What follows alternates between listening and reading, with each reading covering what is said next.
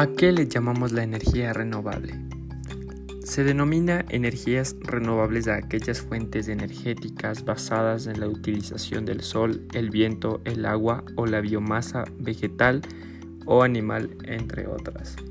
Se caracterizan por no utilizar combustibles fósiles como sucede con las energías convencionales, sino recursos capaces de ilimitadamente dar su impacto ambiental ya que es de menor magnitud dado que además de no emplear recursos finitos, no generan contaminantes. Sus beneficios van desde la diversificación de la matriz energética del país hasta el fomento a la industria nacional y desde el desarrollo de las economías regionales hasta el impulso del turismo. Gracias.